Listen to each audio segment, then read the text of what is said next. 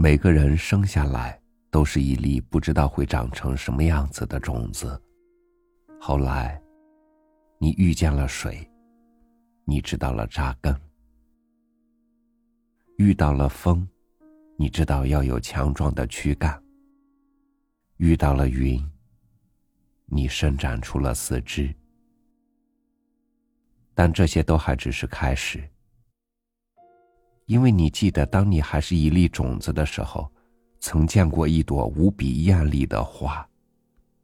你所有做的一切，都是为了一场重逢，更为了一场到达。与你分享末段亨顿的文章《悬崖上的一刻》。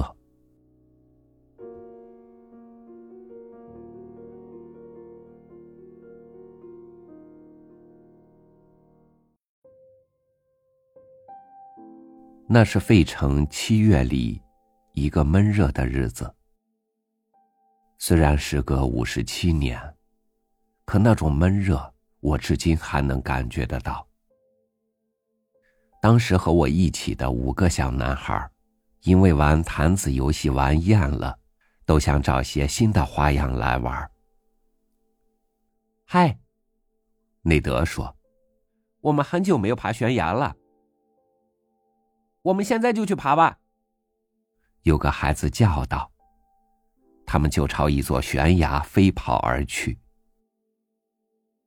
我一时拿不定主意，虽然我很希望自己也能像他们那样活泼勇敢，但是自我出世以来，八年来我一直有病，而且我的心里一直牢记着母亲叫我不要冒险的训诫。我最要好的朋友杰利对我叫喊：“别做胆小鬼！”我来了。我一面应着，一面跟着他们跑。我们最后来到一处空地，那座悬崖就耸立在空地的另一边。那是一堵垂直的峭壁，壁面有许多凸出来的岩石、崩土和蓬乱的灌木。大约只有二十米高，但在我眼中却是高不可攀的险峰。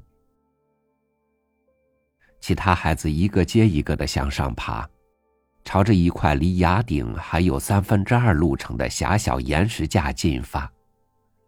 我落在最后，全身颤抖，冷汗直冒，也跟着他们向上爬。我的心在瘦骨嶙峋的胸腔里咚咚直跳。我终于爬上去了，蹲在石架上，心惊肉跳，尽量往里靠。其他的孩子慢慢向岩石架边缘移动，我看在眼里，吓得几乎晕倒。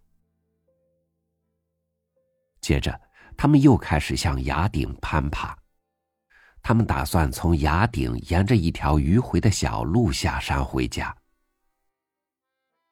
嗨，慢着！我软弱的哀求道：“我没法。”再见。其中一个孩子说，其他孩子也都跟着哈哈大笑起来。他们左转右转的爬上了崖顶，向下凝视着我。如果你想待在那里，就待着好了。有个孩子嘲笑道：“不用客气。”杰利看来好像有点不放心，但还是和大家一起走了。我从石架向下望，感到头晕目眩。我绝对没法爬下去，我会滑倒摔死的。但是往崖顶的路更难爬，因为它更陡更险。我听见有人啜泣，正呐喊那是谁？结果发现原来是我自己。时间一分一秒的过去，暮色开始四合。在一片寂静中，我伏在岩石上，恐惧和疲乏使我全身麻木，不能动弹。暮色苍茫，天上出现了星星，悬崖下面的大地越来越暗。这时，树林里有一道手电光照来照去，我听到了杰利和我父亲的声音。父亲的手电光照着我。下来吧，孩子。他带着安慰的口气说：“晚饭做好了。”我下不去。我哭着说：“我会掉下去，我会摔死的。”哎，听我说吧，我父亲说：“不要想着距离有多远，你只要想着，你是在走一小步。”你能办得到的，眼睛看着我电筒的光照着的地方，你能看见石架下面那块岩石吗？我慢慢的把身体移过去，看见了。我说：“好。”他对我说：“现在你把左脚踏到那块岩石上，不要担心下一步，听我的话。”这似乎能办得到。我小心翼翼的探出左脚去探那块岩石，而且踩到了它。我顿时有了信心。很好，我父亲叫道：“现在移动右脚，把它移到右边稍低一点的地方，那里有另外一个落脚点。”我又照着做了，我的信心大增。我能办得到的，我想。我每次只移动一小步，慢慢爬下悬崖。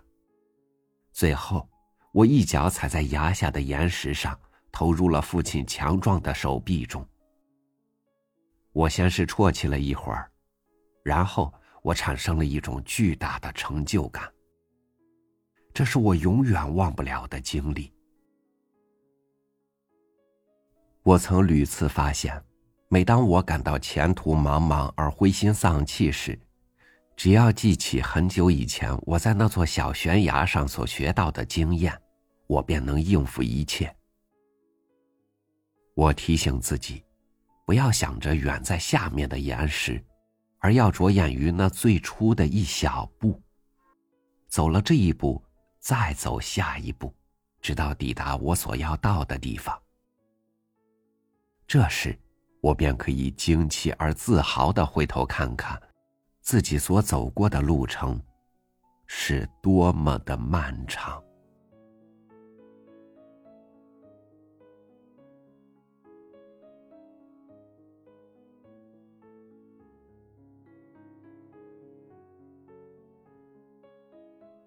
回忆的最大意义就在于，你能从过去的经验中。去找到以后人生的立足点。当你脚踩的是一块能激起你斗志的记忆岩石的时候，你还会惧怕自己会因为撑不起生活的重担而倒下吗？只是很多人看见的是记忆的沼泽，感受到的是未来可能让自己粉身碎骨的悬崖，而没有找到那块。能给你勇气的岩石。感谢您收听我的分享，我是朝雨，每天和您一起读书。明天见。